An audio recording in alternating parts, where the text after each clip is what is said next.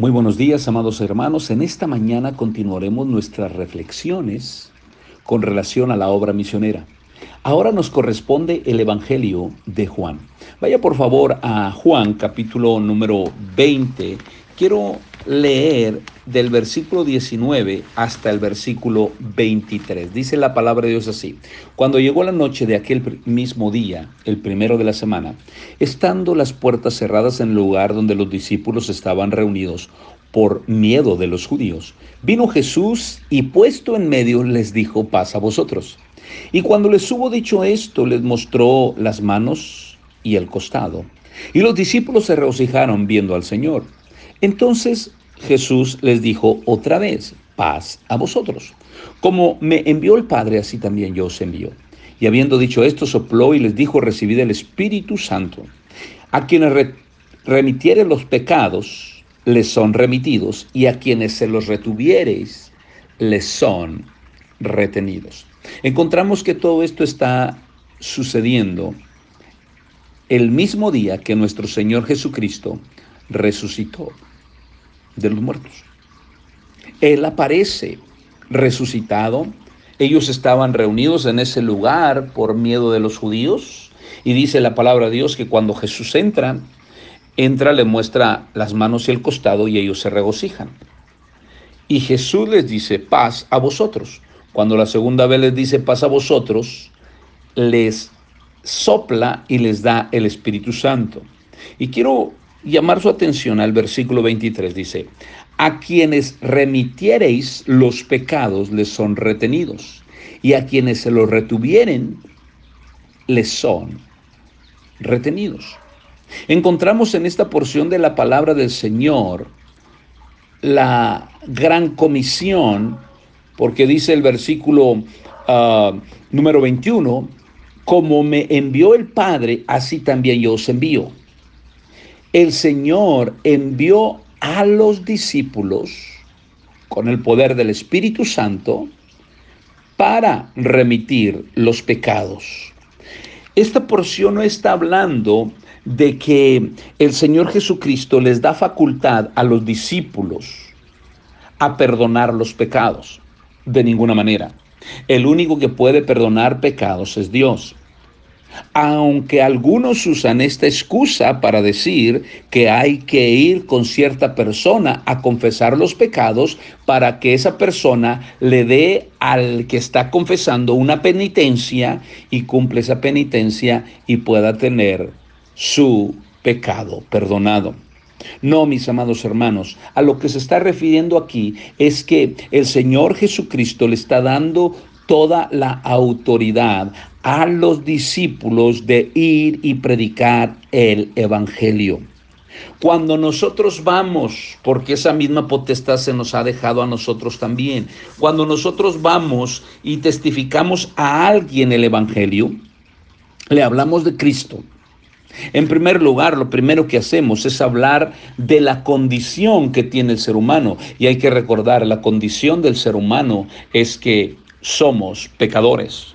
Romanos 3:23, por cuanto todos pecaron y están destituidos de la gloria de Dios. Hablamos acerca de los pecados, es lo primero que, que hacemos y, eh, intentamos que la persona reconozca su condición. Después, como consecuencia de esa condición, le hablamos de ah, la condenación, porque la Biblia dice, porque la paga del pecado es muerte, en Romanos 6:23. 6.23. Y en Apocalipsis 20 dice la palabra de Dios, y el que no se haya inscrito en el libro de la vida fue lanzado al lago de fuego, en el versículo 20. Entonces vemos que hablamos acerca de los pecados, después le damos la solución. La solución es el Señor Jesucristo. El sacrificio que hizo nuestro Señor Jesucristo en la cruz del Calvario, que murió, derramó su sangre, murió por nosotros, fue sepultado y al tercer día resucitó. Esa es la solución. Y cuando nosotros testificamos a una persona, le hablamos acerca de su condición, le hablamos acerca de la condenación y, le damos la solución, y esa persona recibe a Cristo como su Salvador personal, se le están remitiendo los pecados. Y no es que nosotros le remitamos los pecados, sino que cuando la persona reconoce que es pecador, reconoce que va hacia el infierno, confía en Cristo como su Salvador personal, le pide a Jesús que le salve y le perdone los pecados, la persona tiene sus pecados perdonados. Es de lo que está hablando. Y el Señor nos está mandando a predicar y llevar el mensaje de salvación al ser humano para que el ser humano pueda oír el mensaje, pueda arrepentirse de su pecado y sus pecados puedan ser perdonados. Y la contraparte, el Señor Jesús lo dice al final de este versículo. A quienes se lo retuvieres, les son retenidos.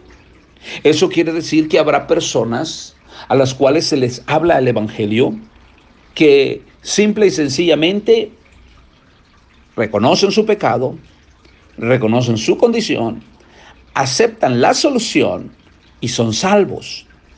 Sin embargo, hay algunos otros que no quieren arrepentirse, no quieren recibir a Cristo, no creen que Jesús es la solución para su problema, no reciben a Cristo, no se arrepienten y sus pecados les son retenidos. Quiere decir que no son perdonados sus pecados y como consecuencia van al infierno.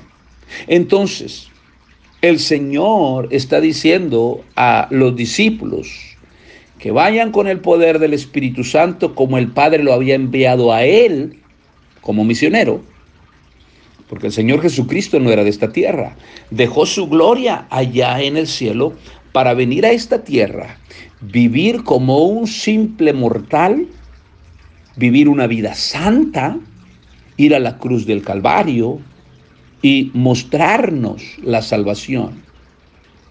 Entonces, Él nos dio el ejemplo de ser un misionero porque Él no era de aquí. Ahora es nuestra oportunidad, ahora es nuestra responsabilidad más que oportunidad de llevar el Evangelio a toda criatura, de llevar el Evangelio a las personas que nunca han oído de Cristo, sea en nuestra comunidad, sea en nuestra ciudad, sea en nuestro estado, provincia o departamento, sea en nuestro país, sea en nuestro continente, sea en el mundo entero. Nuestra responsabilidad es ir para que los pecados de los seres humanos sean remitidos por el perdón de Cristo y el Evangelio, no por nuestra palabra. Nosotros somos simples voceros, nosotros somos nada más el canal que Dios usa para que ah, la persona oiga el Evangelio. Por eso es muy importante misiones. Misiones en nuestro lugar, en Jerusalén. Nuestro estado, nuestro país y el mundo entero. El día de mañana estaré hablando de Hechos 1, 8. Misiones es una encomienda mundial, hermanos. Así que como el Padre envió al Hijo, así el Hijo nos envía a nosotros para apoyar a los misioneros, para llevar nosotros mismos el Evangelio o para que nosotros hagamos la obra misionera en cualquier parte del mundo. Vamos a orar para dedicar nuestro día. Padre, gracias Dios, porque nos dejas ver este nuevo día. Bendícenos, Señor, en este día. Ayúdanos a poder testificar a alguien hoy, poder ganar a alguien para Cristo. Y te ruego, Padre, que nos ayudes a vivir este día para gloria tuya. En el nombre de Cristo. Amén. Que Dios les bendiga, mis amados hermanos. Hasta mañana.